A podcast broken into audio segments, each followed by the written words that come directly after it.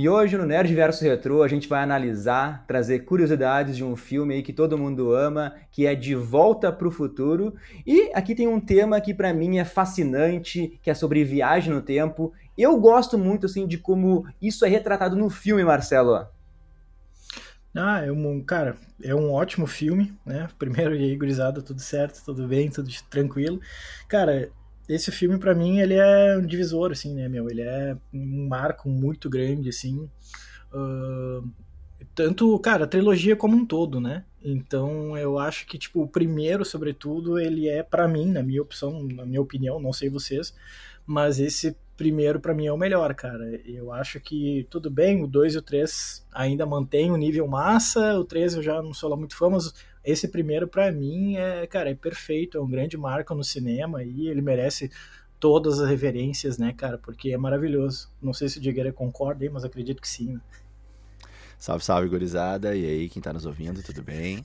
É, com certeza, filme disruptivo, imagina, né? 1985, o ano que eu nasci, olha aí, entregando a idade. É, mas, né, pô, pensa, né? A qualidade e, e, e, o que se tinha de produção de filmes naquela época, né? Estamos voltando aí muitos anos no passado. E aí pega um filme com a qualidade desse filme aí para aquela época. Filme incrível, espetacular, né? Então, todo, todo, todo mérito aí, realmente, a, a diretores, a estúdios envolvidos, roteiristas, produtores, né, atores, todos os envolvidos aí, é uma, entregaram uma grande obra. Cara, e aqui a gente sempre trabalha com vários tipos de viagem no tempo, como ela pode funcionar. No filme em questão, se tu muda alguma coisa no passado, isso vai interferir no futuro. Já tem as produções aí que dizem que tudo que está destinado a acontecer, se tu volta no tempo, tu vai fazer exatamente o que, que era para ter sido feito mesmo, sempre vai ter acontecido aquilo. E tem até o exemplo da Marvel que a gente pode pegar, que se tu modifica uh, alguma coisa no passado uh, de uma forma gritante assim, tu cria então uma linha alternativa no tempo. Então, não tem o perigo de tu matar, por exemplo, teu avô e tu desaparecer, sabe? Então eu gosto muito como os filmes, esse filme em questão lida na viagem no tempo. Não, realmente, cara, eu concordo contigo. E é numa época em que não há tantos filmes que trabalham com isso, né, cara? Tipo, vai vir muitos também. Não tô dizendo que é o primeiro, existem vários outros, né, cara? A gente pode pegar a Máquina do Tempo lá de 1960, uh, a gente pode pegar o Time After Time em 79. Tem filmes que já trabalham com isso. Mas eu acho que ele, cara, consegue é, trazer isso com uma proeza tão legal e com uma certa inocência, assim, cara, que, né, porque ele tem um tom de comédia, ele tem um tom de ação, a gente não sabe definir exatamente que, o que, que esse filme é, e eu gosto muito desse lance da viagem no tempo, né, cara, é como tu falou da questão da Marvel trabalhar agora com isso e tudo mais, nessa nova fase aí, nessa nova saga, é, mas é, eu acho que tudo que trabalha com isso depois de 85, querendo ou não, traz um pouquinho do De Volta para o Futuro, sabe? Então, esse é a grande marca, essa é a grande herança que esse filme deixa para nós, né, mano? É, isso aí. E, e a parte que ele. Uh, que ele encontra ele mesmo ali foi um momento que eu fiquei meio na dúvida sobre qual seria desses rumos que eles iriam tomar, né? Qual é a, a concepção de, de viagem no tempo que eles uh, iriam abordar. Uh, eu fiquei com medo ali, né? De, de daqui a pouco a gente entrar em, em algumas contradições paradoxais. Mas não, o filme acho que foi, foi muito feliz na, na, na mecânica como ele abordou né, uma, uma ideia, uma, uma ficção de viagem no tempo. Né? Então, uh, mais um elogio né, para como tá bastante redonda essa produção, né, bastante fechada, assim, com, com poucas uh, uh, críticas, ainda mais fazendo a proporcionalidade assim de, de, de pensar no momento em que isso foi feito, com o que se tinha de de conhecimento, de amadurecimento e de tecnologia para essa produção. E para quem não sabe, o produtor barra ali roteirista é o Bob Gale e o diretor do filme é o Bob Zemeckis. Eles eram colegas de faculdade de cinema, na verdade eram melhores amigos assim. E antes de fazer o De Volta para o Futuro, eles passaram por três grandes fracassos de bilheteria. Uh, o De Volta para o Futuro quase não aconteceu assim porque eles estavam desacreditados, né? E Tipo assim, no, no, momento lá, o estúdio deu, deram pro, deu pro Zemix um roteiro de um filme que o próprio estúdio achava que era meio merda, assim. Então o Zemeckis foi dirigir e, por sorte do destino, o filme, que era o Tudo por uma Esmeralda, fez um grande sucesso e daí eles conseguiram assim trazer a ideia do filme da viagem no tempo de novo assim à tona. O que eu acho mais legal também é que são os nomes merdas assim que os filmes quase tiveram. O De Volta para o Futuro quase chamou, por exemplo, o astronauta de Plutão então, outro nome era uh, o, o professor Brown Visita o Futuro. Assim, ó, completamente na, não teria o mesmo impacto do que o De Volta para o Futuro. É, e tipo, é importante salientar também que, tipo, quem, quando eles tiveram fracassos com outros filmes que eles fizeram antes, um cara que seguiu acreditando neles fortemente foi Steven Spielberg. E ninguém sabe dizer exatamente o porquê, né, que, que é isso, mas, pô, querendo ou não, é um dos nomes mais fortes da história do cinema, né, cara? Ele olhou aqueles malucos ali e falou: não, não, não, vai dar certo, eles sabem o que eles estão fazendo, então vamos investir mais que, que vai dar bom aí. Inclusive, quando o produtor lá do De Volta pro Futuro quis colocar esse nome de astronauta de Plutão, foi o próprio Steven Spielberg que conseguiu um chega para lá no cara, né, velho? Porque até de uma forma genial, porque quando o cara falou, ah, olha só, ele recebe um memorando lá, fala, eu quero que vocês mudem o nome do filme para Astronauta de Plutão. A resposta do Steven Spielberg ia levar como se fosse uma piada. Ah, muito engraçada essa tua piada aí, legal, tipo, Claro, o cara ficou com tanta vergonha que ele nem respondeu, então acabou funcionando, sabe? Tipo, imagina um nome merda desse, cara. Parece que tu tá falando de um filme lá da década de 30 ainda, sabe? Então, pelo amor de Deus, velho. É, lembrando então, e, e, trazendo isso né, para quem está nos ouvindo, é, a ideia do filme é uma ideia que, que nasceu aí da, da cabeça aí do, dos, dos Bobs, né, dos amigos Bobs, né, o Bob Gale e o Bob Zemeckis. É, o Steven Spielberg conheceu a ideia, mas o Steven Spielberg, antes de conhecer essa ideia, conheceu os dois e conheceu o talento dos dois. Então, uh, quando o Marcelo traz ali, né, que, que o Steven uh, ajudou eles e, e tal, é, acho legal complementar a fala do Marcelo, que para mim, o Spielberg, acho que para muitos né, que nos ouvem, para vocês dois, ele é um gênio, né? Ele é um daqueles grandes talentos, assim, numa área, né? Que a gente já pôde é, ver muitos na nossa história da nossa humanidade, né? Aquelas pessoas que são geniais mesmo, né? Que tem um talento, assim, meio que nato e único para aquilo e que às vezes, sabe, assim, tem aquela naturalidade para reconhecer, para sentir o cheiro, para assim, enxergar alguma coisa que, que ainda nem aconteceu. Então, a, a minha sensação é de que o, Steve, o Steven Spielberg, ele percebeu um talento neles que acho que muita gente não enxergou naquele momento, só mais tarde, com o sucesso comprovado deles, é que foi se, se perceber isso, né? Que, que, bom, os dois Bobs são bons, são talentosos, né? Eles só de repente estavam no início da carreira antes e tiveram aqueles fracassos e também não tinham muito apoio. Mas eu, eu tenho, assim, a, a minha visão talvez um pouco fantasiosa é, de que o Spielberg, desde o início, viu a genialidade, viu, viu, o talento, vamos dizer assim, não genialidade, mas, mas viu o potencial deles desde o início, assim. Acho que, sabe aquela coisa tipo um músico, assim, que percebe com o ouvido, assim, já o que, que tá acontecendo e já tem aquele ouvido absoluto. Acho que ele meio que tinha uma, uma, uma visão, assim, o, o Spielberg absoluta e, e, e, percebeu, sabe? Assim, não, esses caras são bons, vale a pena defender eles. E quando ele faz a piada ali comemorando, né? Uh, quando o, o, aquele supervisor da, da, da Universal vai é, fazer pedidos de alterações nas ideias dos irmãos Bob e, e, vem com esse pedido maluco, né, pro filme se chamar O Astronauta de Plutão, é, é bastante uh, audácia, assim, né? Tu vai lá e, e, e, faz uma jogada ousada dessas, né? Dizer assim, uh, ah, a gente tá rolando de rir do, do, desse memorando que tu nos mandou, obrigado, manda mais ninguém poderia fazer algo assim com um supervisor da, da, da do estúdio Universal, né? Então, é, só ele, o Spielberg, com a credibilidade que ele tem, com a, o talento que ele já tinha e o que ele já tinha conquistado, que podia fazer isso. Então, tava tudo se alinhando, né, pro filme realmente acontecer. Já tava na linha do tempo aí que esse filme tinha que acontecer.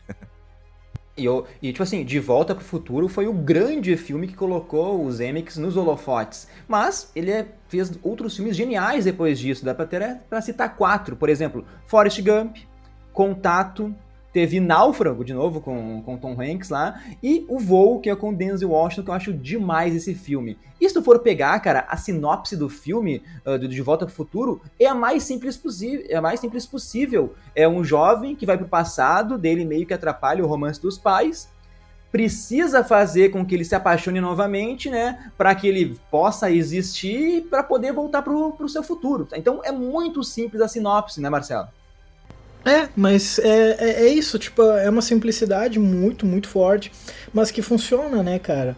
É, e é muito louco tu conseguir transformar um filme sobre viagem no tempo, porque aí tem tudo para ser um negócio complexo e tudo mais. É, claro, eu fico viajando às vezes, depois eu tava reassistindo o filme ali, eu fiquei pensando, ah, então quer dizer que o Martin agora ele tá fadado a um loop eterno no tempo, tipo, sempre ficar pegando o carro lá em 85, voltar para 55, daí de 55 volta para 85, volta para 55, tipo, o cara entra num, num purgatório e, e, não vai sair nunca daquilo ali. Claro, se a gente começar meio que aprofundar um pouco, vai ver que tem é, é viagem no tempo, mas é passado com uma. É, é de novo, vou utilizar esse termo porque é, é, o termo que mais me veio, na, sempre me veio na cabeça quando eu vi esse filme, que é a inocência, cara. Ele é tão leve assim, ele é tão simples, ele é tão inocente que é um filme maravilhoso, cara. É o típico filme de sessão da tarde, assim, que para mim isso é um elogio extremo, sabe? Para muita gente isso não é elogio, para mim é, cara, sabe? É o tipo de filme que quando tá passando eu não troco jamais, cara, porque é um filme divertido.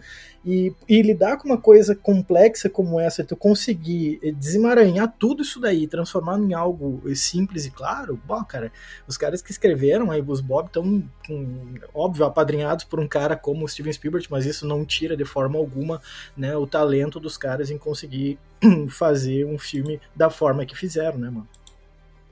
É, tu, tu tira um pouquinho essa questão também científica, né, Marcelo? Uh, a gente tem ali toda essa, essa brincadeira divertida de viagem no tempo, mas isso não, não fica o tempo todo, assim, em foco como o principal elemento do filme, né? Depois disso a gente vai ver lá as desventuras do McFly e, e aquela... E, e, se torna divertido toda aquela brincadeira dele estar ao lado dos, dos pais, mas só ele sabe, e, e ele ter na mente dele a consciência de, de toda uma época muito mais à frente da época época que ele tá agora, e ele tá podendo ver como a mãe dele tá, tá, tá, tá se mostrando e, e comparar que, que, não parece ser a mesma mãe que criou ele. Então, toda essa, essa coisa da gente poder se colocar no lugar dele e pensar: nossa, como teria sido legal conhecer os meus pais novos quando eles estavam se conhecendo, e, e, e talvez poder trazer um presente do futuro pro passado, como ele quer trazer com a música. Eu acho que esse enredo ele se torna muito gostoso e divertido e tira um pouco de cena toda essa discussão mais técnica sobre a viagem no tempo, né? Então, acho que isso vai ao, ao encontro aí, Marcelo, do que tu tava falando, né? Sobre, tipo, é um filme de sessão da tarde, não é um filme super técnico, e isso não é uma crítica. E eu, eu tô concordando contigo e tô reforçando isso com outras palavras, né?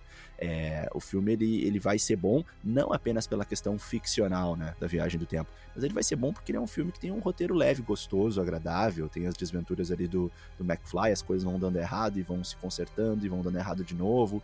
Então é um filme muito gostoso, muito bem pensado e que não não não corre riscos, uh, mas de maneira pensada. Não é que ele foge né, dos riscos, não é que ele não quer ser ousado, não. A, a ideia está redonda, mas uh, uh, com outros pontos de vista. E a gente falou muito aqui dos diretores, mas eu também acredito que se não fosse o elenco, esse filme ele não seria tão bom assim.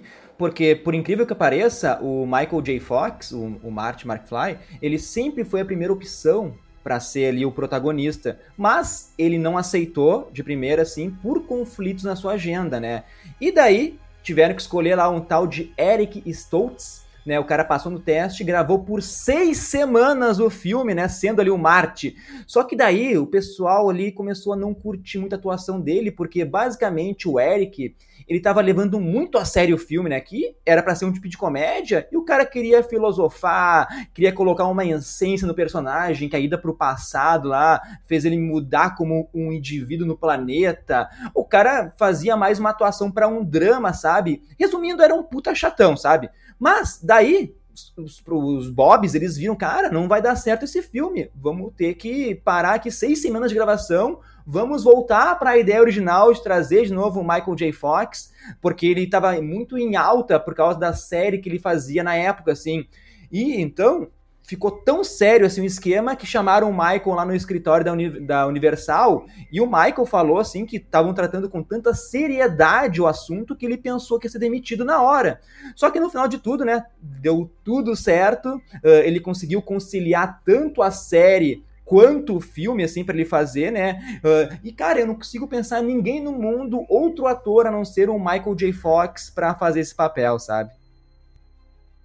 É, cara, eu, eu, eu, é que é estranho, depois de tu ver o filme pronto e tal, tu vê que aquele cara ficou muito bom no papel, é difícil saber pensar outra pessoa no lugar dele, né? E em relação ao Eric Stoltz, tipo, de forma alguma eu acho que ele é um ator ruim, assim. Ele fez, pô, o cara fez muitos filmes e muitos deles são muito bons, né, cara? Então, tipo, sei lá, até o A Música 2, eu, eu, muita gente trata como trash, eu acho muito louco. Ele participa de vários filmes, assim, só que, tipo, cara, ele não se encaixou com o De Volta pro Futuro, né? É, é a mesma coisa que tu colocar, sei lá, o Arnold Schwarzenegger para fazer Pô, não consigo pensar nenhum filme agora, sei lá, uma comédia do Adam Sandler, sabe? Não vai dar certo, cara, não vai encaixar, tá ligado? Então, colocaram ele ali, ele viu mais como um roteiro de drama, e tipo, meu Deus, voltei no tempo, tô perdido, todos os meus amigos morreram. Ele transforma uma coisa, tipo, super leve em algo extremamente sombrio, né? Então, não encaixou. Então, a hora que vem o Michael J. Fox, dá uma outra cara pro negócio, né? Até porque o Michael J. Fox, ele já tava muito envolvido com aquele caras e caretas, né? A tradução é foda cara ele já tá envolvido com caras e com family ties, né? E então ele já tem aquele coisa meio familiar, meio bobinho, meio, sabe? E aí ele encaixa perfeito então no De Volta pro Futuro, de tal forma que a gente não consegue vislumbrar um outro ator no lugar, né, cara? Só que aí é aquele problema, tipo, por cerca de seis semanas, seis semanas e meia, os caras filmaram com o Eric Stoltz. Aí, tipo, do nada bota o Michael J. Fox no lugar. Imagina o pau que os caras não tiveram que dar para conseguir gravar tudo dentro do tempo é, imposto pela Universal, né, cara? Tanto que em alguns momentos do filme ali a gente fica sabendo que algumas cenas de Costa, por exemplo, é o Eric Stoltz, né? Eles não, não trocaram pelo Michael J. Fox, assim, né? Então, isso é muito louco, porque meio que reciclaram cenas que já tinham gravado com as cenas que o Michael acabou gravando depois. E no fim, deu tudo certo, né, cara? A edição deixou perfeitinho, deixou lisinho, assim. Boa, boa. Uh, lembrar só antes aí de, de pedir pro Leandro trazer então o início da, da sinopse do filme, a gente começar a entrar mesmo no filme, uh, comentar que uh, o filme ele foi feito com um orçamento relativamente baixo, né, para a entrega que teve, né, um orçamento de 19 milhões de dólares. Pode parecer um número alto, mas se a gente pensar nas cifras que são investidas em grandes filmes, não é um, um orçamento tão, tão alto assim. Uh, e, e, e, também uh, o, o falando do Michael J. Fox, só pra falar em cima ali do, do que o Marcelo falou, trazer minha opinião, cara, eu, eu hum, fica muito difícil hoje de pensar em outro ator, né? Mas é aquela coisa, né? Assim, para vários filmes, é, antes do, do, do, filme acontecer, eu acho que existem muitos bons atores que podem dar vida àquele personagem. Acho que o Eric Stoltz podia, sim, é, é fazer um bom trabalho. E, e, bom, ele estava conduzindo, levando pro lado errado. Poderiam, daqui a pouco, tentar falar com ele, né? Falar assim: olha, tu não está levando pro lado que a gente quer, vamos, vamos consertar. Me parece ser uma coisa relativamente simples, dado o talento dele, né? Mas enfim, acho que o pessoal, na verdade, queria muito trazer o Michael J. Fox. E, e bom, o, o, que, o que ficou para mim tá muito bom. Então, né, adorei com o Michael J. Fox e e acho que ele uh, eternizou esse personagem de uma maneira muito legal. Sim, sim. E o interessante é que no filme, em nenhum filme, na verdade, explica como o Marty e o Dr. Brown eles se conhecem. Já começa com os dois ali nutrindo uma amizade, né? Com o Marty admirando aquele cientista louco, né? E o roteirista lá, o Bob Gale, até veio depois de um tempo falar tentar dar uma explicação assim de como eles se conheceram. Ele falou que o Marty conheceu o Dr. Brown quando o próprio Marty invadiu lá o laboratório dele. Curioso, queria saber quem era aquele cientista maluco que tanto falavam pela, pelas vizinhanças assim. E daí o Doc ficou impressionado que alguém gostou das suas invenções, que alguém ficou interessado e ali surge uma amizade. Nunca foi explicado nos filmes e nem precisa, né, Marcelo?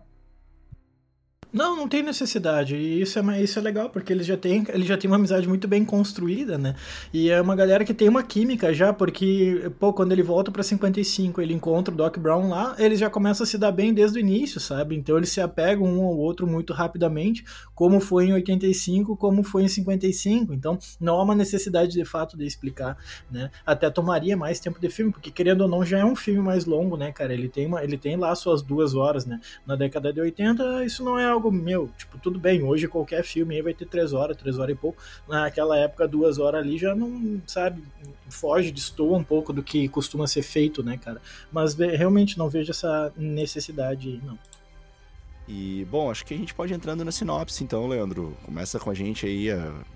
puxei a sinopse pra gente. Ah, até já falei da sinopse. Então, do filme. Até falei da sinopse antes, que é bem simples, a gente pode também falar, não sei se você quer falar, mas sobre o mal de Parkinson que o Michael J. Fox teve sobre isso, né? Porque ele foi diagnosticado em 91 com mal de Parkinson. Os próprios diretores falaram que durante as filmagens do De Volta para o Futuro 3, uh, já meio que quando o Michael corria, já percebeu que ele meio que mancava e por causa disso, o Michael J. Fox teve que meio que abandonar, se aposentar do cinema em 2000. Ele foi lá fazer dublagem, fez algumas aparições esporádicas, né? E esse ano na Comic Con até teve uma cena chocante, uma cena marcante, assim, que foi o, os dois atores lá e o Michael J. Fox com uma extrema dificuldade para abraçar lá o, o. Fugiu o nome do ator agora, mas o Dr. Brown o Christopher Lloyd, né? Pois é, foi uma cena bem bonita até, que mostra os dois, tipo, bem, é, bem apegados, assim, né, cara? Ficou aquele clima. É, no, no De Volta para o Futuro 3, ele já sabe que tá com mal de Parkinson, inclusive ele, né, ele, em alguns momentos do filme, é, tem cenas que são gravadas com movimentos involuntários, assim, né? Ele já tem uma dificuldade para caminhar ali, ele tá tendo sérias dificuldades já durante a gravação do, do De Volta para o Futuro 3, né, cara? Mas eu acho que, tipo assim, ele soube levar isso de uma forma que, cara, nem todo mundo ia conseguir, sabe? Eu não sei se eu conseguiria, cara, porque é uma doença que debilita o cara de uma forma que, tipo, tu não consegue fazer muitas vezes coisas simples no dia a dia, né, cara? E ele voltou pra televisão depois, fez seriados, ele tá sempre na luta tem organizações voltadas né, para o combate mal de Parkinson. Pra, o, o, cara é um monstro, cara, porque basicamente, né, no bom sentido, obviamente, ele pegou aquele negócio negativo e transformou num negócio assim, tipo, não, não, isso aqui vai ser a batalha da minha vida e hoje ele é marcado por isso. Eu acho que muito além do De Volta para o Futuro, o Michael J. Fox também ele é marcado assim como um guerreiro, né, um batalhador, um cara que, é, beleza, é, lá em 85 fez, De Volta para o Futuro, fez toda a trilogia, mas acima de tudo é um cara que consegue levar a vida da melhor forma possível possível tendo uma doença extremamente debilitante, né, meu? Isso é muito louco, cara. Isso aí. E, bom, começando ali a falar sobre a apresentação dos personagens, eu acho que a gente já pode também uh, uh, falar um pouquinho. Eu queria trazer é, a, o início do filme que, bom, né, não é surpresa para quem acompanha aqui o Nerdverse que eu sou apaixonado por skate, então, né, relembrar ali aquele momento em que ele uh, vai ali tirando uma onda com skate e vai pegando carona nos carros ali é muito legal, né? Uh, queria fazer uma, uma pergunta para os guris aí, o que, que os guris acham? Será que. E o que, que a, a galera também que nos ouve, né, acha? Vocês acham que eu já peguei carona nos carros assim com skate alguma vez? Ou é muita loucura para esse podcaster aqui? Fica aí a dúvida. Mas se ah, pronunciem, o que, que vocês acham? Ah. Com certeza. Diegueira é. Depois eu vou falar, o seu passado Diegueira era um rebelde, né? Hoje é um pai de família aqui. Mas, meu, é muito legal porque se tu for ver o Marty McFly, ele é um bad boy, velho. O cara chega atrasado nas aulas, o cara curte rock, anda de skate, o cara tem uma namorada linda, mas logo no começo, ela tá do lado dele e fica olhando para outras mulheres ali. Ela até brinca, dá um tapinha nele e fala, pô, o cara ali é um. É um mas, ele, mas ele é um, é um cara legal, ele, ele esbanja a simpatia, sabe? E nesse início e do com filme. Com certeza não puxou o pai, né, Leandro? Com certeza não. E nesse início do filme é muito legal, porque eles mandam várias referências, easter eggs, que depois a gente vai ver lá no passado, quando ele voltar, né? Tem, por exemplo, o cara que é candidato a prefeito, eu acho, no passado trabalhava na lanchonete. O pai do, do Martin, lá, o George, é um pau mandado do bife, uh, é a pessoa que sofreu bullying por anos, anos, nos anos. Nos apresenta também o Dr. Brown, né? Que, pô, quem nunca quis ser, ser cientista quando era criança aqui, né? Então tudo isso vai culminar naquela possível viagem o diretor da escola lá, né? O diretor da escola, o inspetor da escola, aquele careca lá. É. Exatamente. É, o Marty McFly ele é meio que esse bad boyzão, né, cara? Igual o Diegueira, obviamente, né, cara? No ápice da sua marginalidade. Agora, tipo assim. Uh, cara, eu, uma coisa que eu acho massa também de colocar é que, tipo, as conexões, né?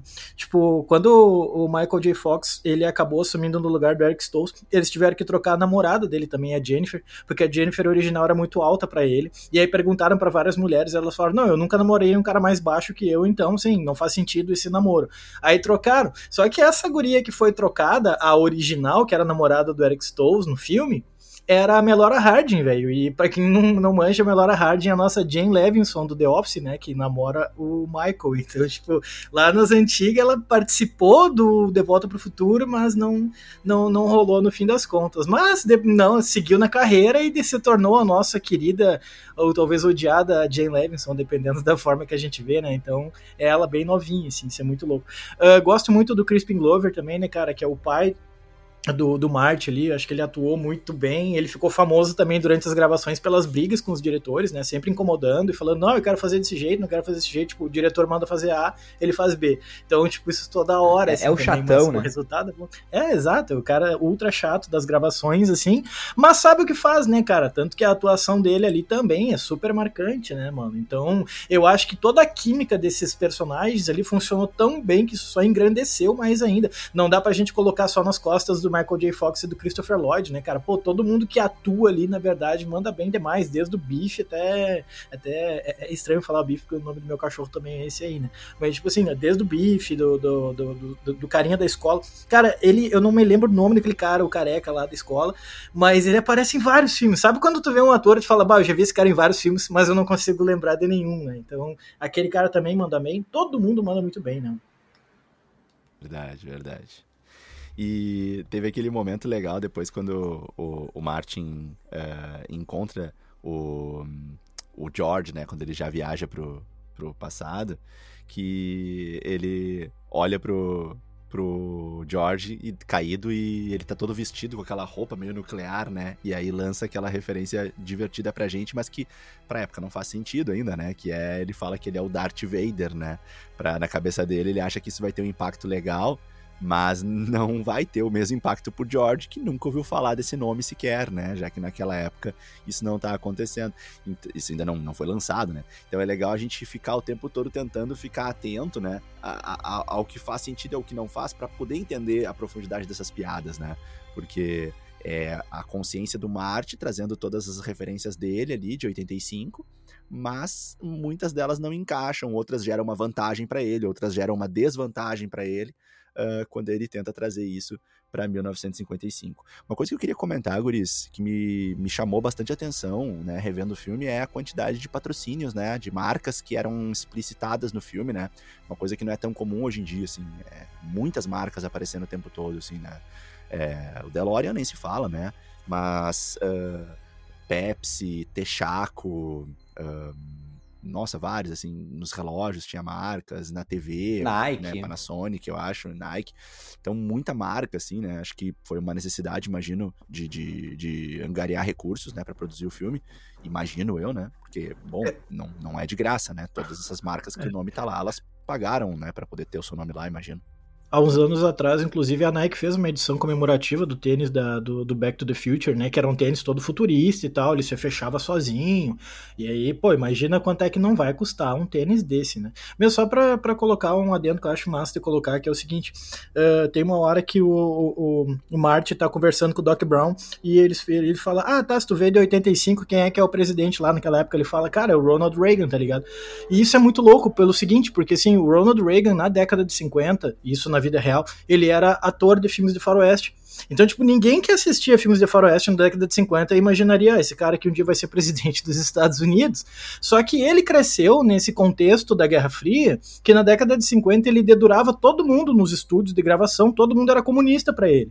E existia dentro dos Estados Unidos um canal com o Congresso onde tu dedurava pessoas que pudessem ter algum tipo de ligação com o comunismo soviético. E ele era um dos caras que tava todo mundo, ah, tu é comunista, comunista, comunista, comunista, tava sempre dedurando e falando. E ali ele foi crescendo, cara, como esse anticomunista ferrenho. E ele acabou se tornando presidente no início da década de 80 nos Estados Unidos. E a tensão com a União Soviética cresceu muito. Então eu, eu pensei, cara, olha só, eles botaram sobre o Ronald Reagan no filme no período em que o Ronald Reagan é presidente dos Estados Unidos de fato, porque esse filme foi lançado em 85 e o Reagan era presidente já naquela época. Então eles utilizaram essa viagem no tempo até para fazer essa piadinha política também que eu achei muito louco. Sim, sim. E o Diego, isso. E o Diego falou, né? O, ca, o, cara fala, né? Quando ele vai acordar o George lá, ele fala: Eu sou o Darth Vader do planeta Vulcano, e acorda o George lá tocando um Van Halen, né? Então, é, é, é, não tem como tu não pensar que é um alienígena ali, até porque o George era um nerdola, assim, malucão, que fazia escrevia ficções sobre alienígenas. E só trazer duas curiosidades. A primeira é que no roteiro original não era o cachorrinho que ia no carro, era um chimpanzé, né? Ainda bem que trocaram isso. E a outra é que na, a máquina no tempo, na verdade, logo nos primórdios, era uma geladeira. Né? Imagina, isso aí seria uma merda gigante. Daí, quando mudaram para que fosse um carro, a Mustang, ela entrou em contato lá, ofereceu uma grana muito alta para que o carro fosse um Mustang. Mas daí o diretor recusou porque ele queria algo diferente. E ele optou pelo DeLorean porque é um carro que tem essa abertura, né? As, as portas vão para cima, assim, né? Dá um ar mais de nave espacial. Cara, aí de novo, é o destino, né? As coisas vão mudando, tudo parece assim perfeito no final, e o DeLorean é o carro talvez o mais icônico do cinema, assim. Fechou todas, Leandro. É, o legal trazer que o DeLorean, ele teve uma história muito meteórica, assim, né? Porque o, o criador, né, da, da, dessa montadora, né? Não é nem o nome do modelo só do carro, né? Uma montadora. Uh, é, ele fundou, né, a DMC, que a gente vê ali no logo da frente do carro, né? A DeLorean Motor Company, em 1975. Tu imagina, ele fundou a montadora só 10 anos antes do filme, né?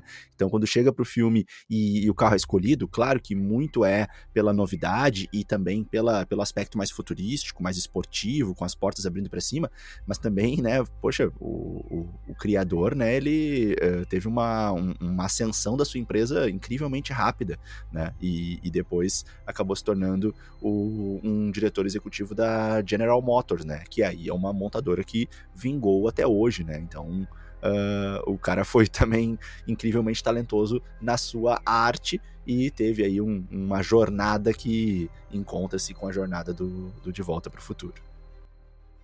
Cara, e eu gosto, vou falar de novo disso, mas o De Volta ao Futuro, basicamente, ele responde várias perguntas, né, que a gente pode se fazer, assim, como será que eram nossos pais no passado? Será que eles bebiam, faziam festa? Como é que se conheceram? Às vezes, a imagem que eles nos passam não é o que eles eram, né? Posso pegar de novo, agora eu vou pegar o exemplo do Diego, né? Hoje é um pai de família, professor conceituado no Brasil inteiro, tem um podcast dos mais ouvidos, mas eu conheço ele há mais de 15 Cuida anos, que tu vai né? falar aí, cara. Conheço ele, vai falar aí, meu. Conheço ele há mais de 15 anos. Na adolescência era um menino rebelde, como ele já falou, e andava de skate, né? Cara, e o tipo, o filme faz, né, o Marty viajar no tempo, interagir tanto com o pai quanto com a mãe, né, velho? Então imagina que foda é isso. E essa era a ideia original lá do Bob Gale, né? É o que seria, como seria se a gente pudesse ser amigos dos nossos pais na adolescência. Isso é genial, sabe? Ele coloca essas questões que eu acho que são questões muito bonitinhas, assim, sacou? Tipo, cara, é muito louco a gente pensar que é, quando a gente nasce, os nossos pais, eles já estão nessa função de pais. Então, tu conhece só uma pequena parte da vida deles, mas que para nós é o todo, né? Então, é muito louco pensar tu voltar na possibilidade de voltar no tempo e conhecer o teu pai lá na adolescência, fazendo merda e tudo mais, né? Então, é, realmente, é, é quando eu terminei de ver o filme, e toda vez que eu termino de ver ele, que eu até já perdi as contas de quantas vezes vi esse filme, eu sempre fico me questionando sobre isso. Como é que era meu pai e minha mãe, né? Quando eles eram mais moleque, o que, que eles faziam? Era mais inocentão? Era mais rebeldão, né? Isso é muito doido, cara. Muito legal. E, e, eu fiquei, né, durante um certo momento pensando assim, ah, mas como é que pode, né, meu, cara é, é, ter, ser tão bad boy, que nem o Leandro falou ali, e o pai dele ser tão diferente, né, dele, assim. E, e, e, pô, né, filho, né, tem que ter puxado de, de, algum, um pouco pelo menos. Tudo bem que tem influências externas da escola, da época, mas, né, peraí. E aí a gente, na volta no, pro passado, isso meio que é explicado, né? Na verdade, ele não puxou o pai, ele puxou a mãe. E a mãe que falava o tempo todo que uma mulher não tem que tomar a frente, não tem que fazer a ofensiva, não tem que ir atrás dos homens. Na verdade, ela, ela é um pouco. Ela tem pudores com isso, mas ela sempre foi assim. E isso aparece, então, né? Ali na, na, na, volta. Isso é muito legal. E ele encontrando e cada vez mais se, se impressionando, né, com as coisas que ele vai vendo a mãe jovem fazendo, é muito legal, né? Ela bebendo, ela mentindo pros pais, ela fumando, e ela vai para cima dele, ela que chama ele para sair. Então isso tudo foi bem divertido e, e, e é, volta um pouco aquilo que a gente falou isso lá, né, que o Marcelo falou sobre o filme ser bom, não só por causa da viagem ao futuro, da, da, da viagem no tempo, mas muito também por esse roteiro divertido, gostoso, né, torna o filme agradável de assistir. Voltando só rapidamente ali no lance do skate, né? Uh, aquele momento muito legal que o Marty quebra o caixote ali e, e revoluciona na frente das crianças ali, né? O, o, patinete, porque o patinete é mais antigo que o skate, né, galera? Assim, o, tanto o patinete quanto o, skate, quanto o surf já existiam há né, muitos, muitos uh, mais anos do que o skate. O skate é mais anos 60, que começa a nascer ali e tal, ganha força nos anos 70, e aí anos 80 que deslancha mais, né? Então, a, aquele momento ali em 1955, não, não se tinha skates ainda naquela época, né? Então, aquilo foi muito revolucionário, e mais uma vez essa brincadeira, né, dos filmes de, de uma forma muito inusitada e, e rápida, o, a gente enxerga uma revolução ali, né? Eu acabo, nesses momentos, sempre me lembrando de Forrest Gump, um outro filme que outra hora a gente tinha que trazer para cá, né? Mas, enfim, não vamos misturar os assuntos. Sim, sim. Mas voltando agora para a sinopse, do, pro, pro enredo, pro roteiro do filme, o grande problema, não na parte ruim, mas o problema do filme, né? Nos é contado que o pai do Martin, né, e a mãe dele, a Lorraine e o George, se conheceram quando o pai da Lorraine atropela o George e dele é levado para casa dela, daí os dois se apaixonam e estão juntos desde então, né? Só que o pai do Martin no futuro, a gente viu, né? É um nerd que tem medo de tudo. Uh, a mãe dele virou ali uma alcoólatra até, né? E tudo muda daí quando o Martin é atropelado no lugar do George, né? E daí a Lorraine se apaixona pelo Martin, se apaixona pelo filho, né, cara? Assim, ó, o cara veio do futuro, assim, então é muito louco. A ideia de que isso vai mudar tudo e eles usam aquela fotografia que as pessoas vão sumindo aos poucos é genial para mim. É algo simples que funciona funciona muito bem, sabe? É, mas é, é, se a gente for ver meio os produtores falando sobre, eles reclamam um pouco dessa questão da. A ideia é legal, mas a forma com que foi executado os efeitos especiais, eles não gostam até hoje de ver, né? Eles reclamam muito, tipo, bah, não ficou da qualidade que a gente queria. Por exemplo, né, pro Marte poder voltar para casa, ele vai ter que pegar, já que ele não tem o plutônio ali, ele vai ter que ter a energia de um raio que vai cair na torre do relógio e tal. E para fazer aquela cena dos, do fogo descendo pelos cabos ali do raio, eles reclamam até hoje, tipo, ah, me dá vergonha de ver aquilo ali, não ficou bem feito. O Martin desaparecendo lá, na hora que ele tá no palco, ele começa a sumir aos poucos, os caras falam, bah, velho, eu não consigo ver aquilo de novo, assim. Ainda bem que as pessoas gostaram, mas nós que fizemos, a gente era foi com tanta pressa que teve tão pouco tempo para fazer aquilo que o resultado não ficou satisfatório ao nosso ver, né? Então, aí a gente lembra até da Marvel, né, ultimamente aí se a gente for entrar naquelas tretas lá. É, falou da pressa aí, né, Marcelo? Aí tu tá realmente eh, encontrando, né, problema, um problema contemporâneo com o que eles passaram. Legal a gente entender que essa pressa aí, né, como assim? Por que, que eles tinham pressa, né? É, só para contextualizar que o filme já tava muito tempo num vai e vem, né, de vamos fazer, não vamos fazer, vamos fazer, não vamos fazer. E aí uh, o estúdio, a Universal começou a ficar preocupado, assim, né, de, de, de ter vazamento, de ter algum tipo de, de, de problema com isso e, pô, temos que fazer logo, esse filme já tá demorando demorando demais para acontecer, né? Não, não vai, não vai. E aí, a partir de certo momento, se acelerou o processo, e aí, né, que entra essa reclamação aí dos Bobs, né, dos amigos, uh, sobre isso. É, e, e, uma coisa legal de comentar, antes que o Leandro já con continue a condução para a gente ir para o final do filme, é que o nome do shopping, né, onde eles vão se encontrar no início do filme, né, se chamava Dois Pinheiros, né, os Pinheiros Gêmeos, né. E quando o Marty vai pro passado, ele acaba derrubando um pinheiro com a com DeLorean, né.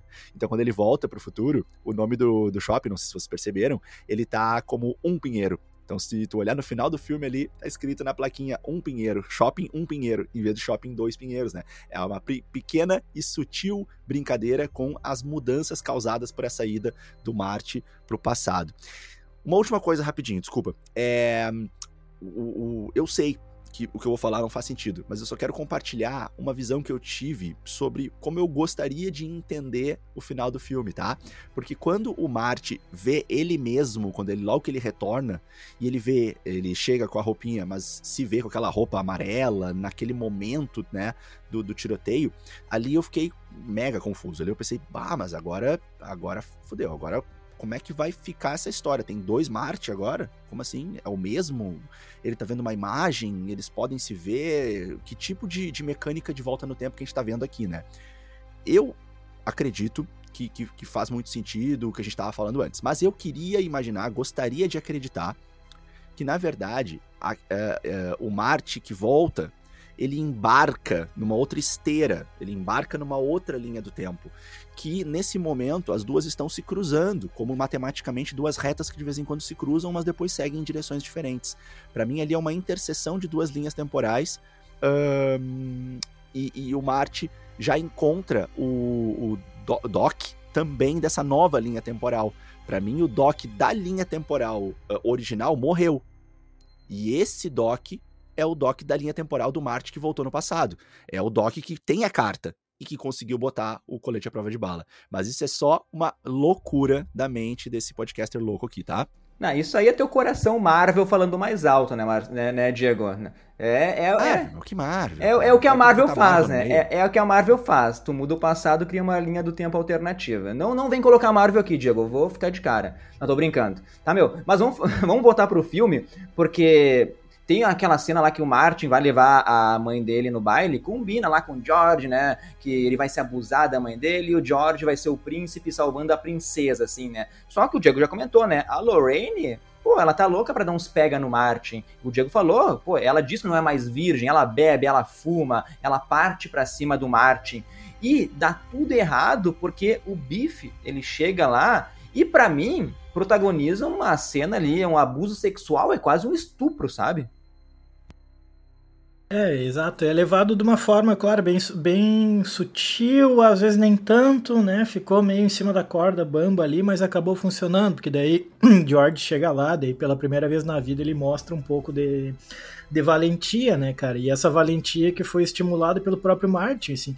Então é muito louco, porque quando eles quando o Martin volta para o futuro, ele vê que os conselhos dele acabaram é, fazendo tantas mudanças nas ações e na vida do George que aquilo ali acaba, obviamente, é, influenciando na vida dele diretamente também, né? Então é muito é muito doido, assim. Eu achei, achei legal de ver, tipo, porque na minha cabeça, inicialmente, falei, ah, ele vai voltar para casa e vai estar tá tudo do mesmo jeito. Não, ter, vai ter essas mudanças, é inevitável, né, cara? Matar um mosquito no passado pode acabar mudando o presente, né? Então é muito louco isso. Vai daí, Leandro. Não, Manda. só pra, só pra falar, porque uh, a torre do relógio lá, porque a gente não tem plutônio no, no passado. O Dr. Brown, porque ele é muito brilhante, tem a ideia de usar a energia de um raio que vai acertar o relógio, né? Pra dar carga suficiente pro DeLorean voltar pro futuro, voltar para 1985. Tá? Fala, Diego.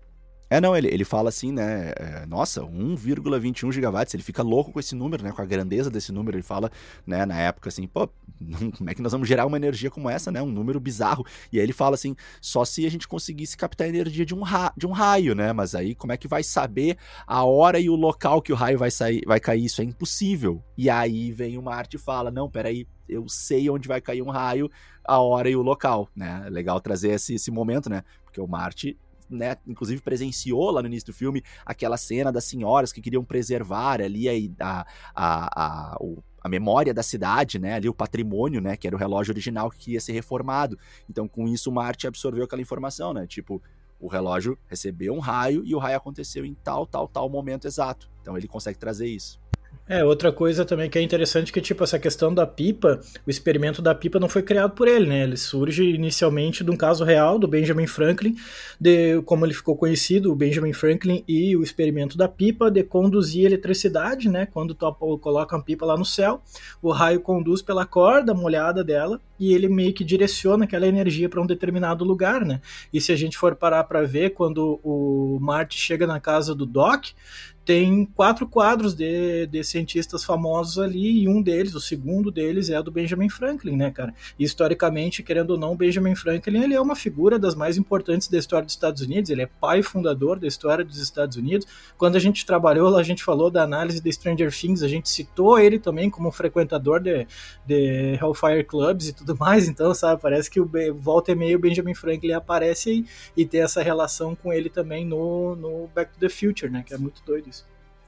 Lembrar que o roteiro original também era diferente no final, né? Não tinha nada de raio de relógio. Eles iam aproveitar, daí, é loucura demais. Eles iam aproveitar a energia nuclear de um teste de bomba atômica, né? Daí tinha uma torre gigante lá. Cara, isso aí era um gasto enorme, enorme que foi cortado do roteiro. E de novo, ficou perfeito a ideia do raio, muito mais simples, ficou legal. O Diego já trouxe aqui o orçamento do filme, foi 19 milhões. E é engraçado, né, que o Michael J. Fox, ele conta, né, que estava viajando na semana de estreia do De Volta para o Futuro para promover a série dele. E Daí o agente dele ligou lá para falar sobre a estreia e o Michael já começou, ah, me desculpa, eu gravei assim uh, o filme sem dormir direito, gravava a série de manhã, o filme de noite. Eu te prometo que o próximo filme eu vou me dedicar mais, né? Deu produtor, calma, calma, calma. Eu quero te dizer que na verdade o De Volta para o Futuro foi um grande sucesso de bilheteria aí. E se a gente for ver, né, no total, o De Volta para o Futuro foi o filme que de maior orçamento, de maior bilheteria no ano de 1985, arrecadando ali 385 milhões de dólares. E se a gente for pegar a trilogia inteira, eh, chega perto de um bilhão, né? Para época, são números assim gigantescos.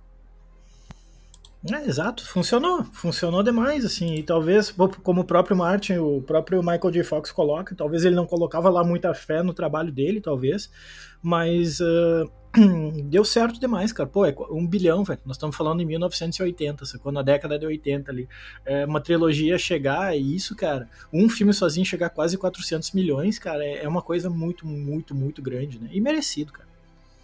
Só um comentário, Marcelo, vou pedir a tua ajuda para ver se não, não tô falando bobagem, mas naquele momento no baile, quando ele pega a guitarra para tocar e ele se empolga e começa a fazer um super solo, né? Uh, primeiro ele, ele puxa ali um. Uh, a música do Johnny. Johnny.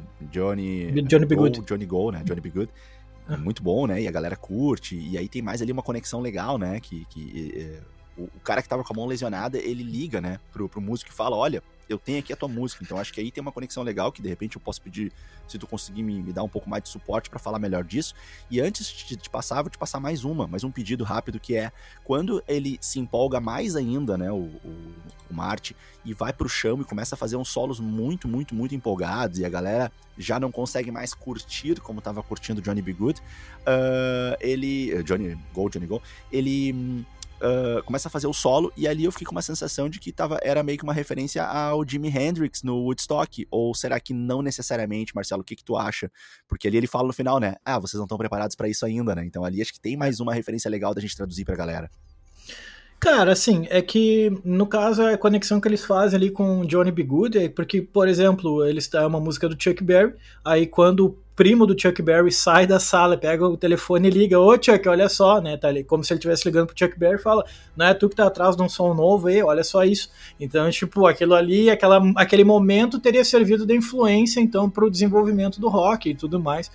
Dá para fazer, eu acho, essa conexão com o Jimi Hendrix, cara, não tem, tipo, não, nada a ver pô, o Jimi Hendrix na década de 60 ali, ele já era monstro demais, né? Então, o Marte pode ter sido fortemente influenciado por ele. E só que eu acho que quando ele fala que lá ah, vocês não estão preparados para isso ainda, não necessariamente, eu não entendi como somente necessariamente ligado ao Jimi Hendrix, eu acho que é o rock como um todo, porque na década de 50 eles tinham coisas que eles consideravam rebeldes demais, mas tipo, rebelde para eles era o Elvis, pelo amor de Deus, sabe? Tipo, o que viria depois, assim, colocaria o Elvis como um playboyzinho que joga bolita no carpete, sabe? Não tem nem como comparar com o que veio na década de 70 e 80, mas eh, dá para fazer essa ideia com, com certeza com o Jimi Hendrix, mas eu acho que ele quis dizer mais, tipo, ah, vocês não estão prontos para isso agora, mas o rock vai, vai dominar o mundo daqui uns 10, 15 anos aí, né, mano? E como o Marcelo já falou, né? Voltando então pro, pro futuro, as ações do, do Marte no passado alteraram o futuro, né? O pai dele agora é não é aquele nerd mangolão, uh, escreveu o livro, teve coragem de publicar, a mãe. Uh, parece que o casal tá mais ali, mais feliz, mais junto, a mãe não é alcoólatra, o irmão mais velho do Marte tá num trabalho de terninho, né? Antes era meio que um vagabundo lá.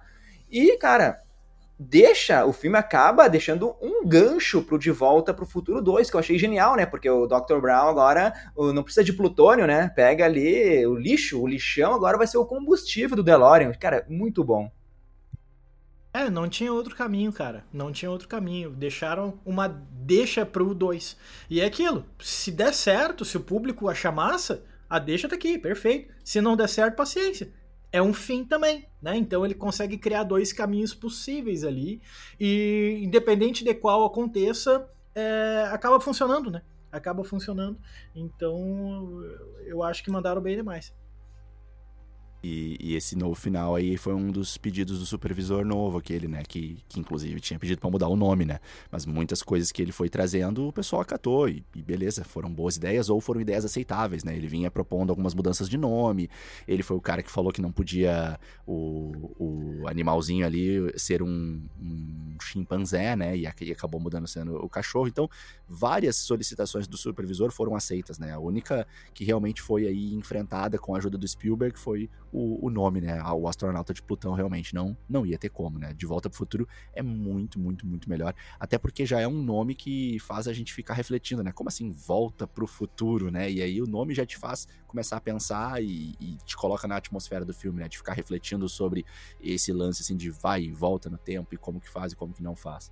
Né? Isso. E, e, o final do filme é muito divertido, aquela, toda aquela função, né, da, das desventuras, né, de tipo, e agora o Martin não vai chegar a tempo, e agora o carro não liga, e aí soltou a, a, a tomada, e aí quebra lá o, a marquise e o cara fica pendurado e agora só caiu um galho em cima. Então cada vez acontece mais alguma coisa que vai dando aquela sensação bem clássica nos filmes, né, de que tudo vai dando errado e como é que vai consertar? Agora não tem mais como. Agora fudeu. Não, peraí, deu para consertar. Não, não, agora fudeu. Não, não deu para consertar. Não, agora realmente fudeu. então isso eu acho muito divertido nos filmes, né? Então é mais um lance de filme de sessão da tarde, mas bem feito, bem gostoso de ver. Só tem uma reclamação, assim, grande do filme, que é que o Marty, o cara sempre dorme de calça jeans, cara. Então, pra não sei quem consegue dormir de calça jeans, chegar ali nem tirar sua calça, sabe? Mas, eu entrando nas minhas considerações finais aqui, eu acho que De Volta para o Futuro é sim uma mistura de gêneros. Tem ação, tem ficção científica, tem comédia, romance. Cara, é algo atemporal, assim. E vendo de novo esse filme, ele é um filme pipoca e que vai te deixar sempre feliz no final, sabe? Eu acho que o Leandro agora viajou, né, meu? O Marte é um adolescente, Leandro. Eu já fui em festa contigo e já dormi embaixo de uma caixa de som, cara. Dormir de calçadinha está de boa. Uma vez a gente tava junto numa festa, eu e tu, e eu dormi embaixo de uma caixa de som, cara. Uma vez eu dormi na beira da praia, me acordei com, os, com, com formigas me mordendo. O cara é adolescente, meu. Dormir de calça jeans é o mais de boa. Mas duvido que tu nunca tenha dormido de calça jeans. Se tu nunca dormiu, a tua adolescência foi calma demais, cara. Cara, olha só. Uh, um questionamento aí pros dois. Só de bobagem, mas sem pensar muito. Tipo. Se vocês pudessem voltar no tempo, o que, que vocês fariam? Podendo fazer uma coisa só. Sem pensar muito. sem pensar muito. Não, é, sem pensar, daí é. Acho que Pô, eu compraria. Meu, eu compraria Bitcoin, velho. Tipo, é, eu, boa, isso me vem boa, em dois boa. segundos a cabeça. É, é, tipo, é. Matou a Tô pensando em algo mais profundo, então, mas é realmente, comprar Bitcoin é, seria a melhor escolha. Seria a melhor escolha, com certeza. Maravilha. Então, esse foi o nosso Nerd Verso Retro da semana e espero que tenham curtido o filme escolhido. Comentem qual outro filme vocês gostariam que a gente trouxesse para essa análise detalhada. Muito obrigado a todos que ficaram até o final e a gente se encontra então no próximo vídeo. É isso aí.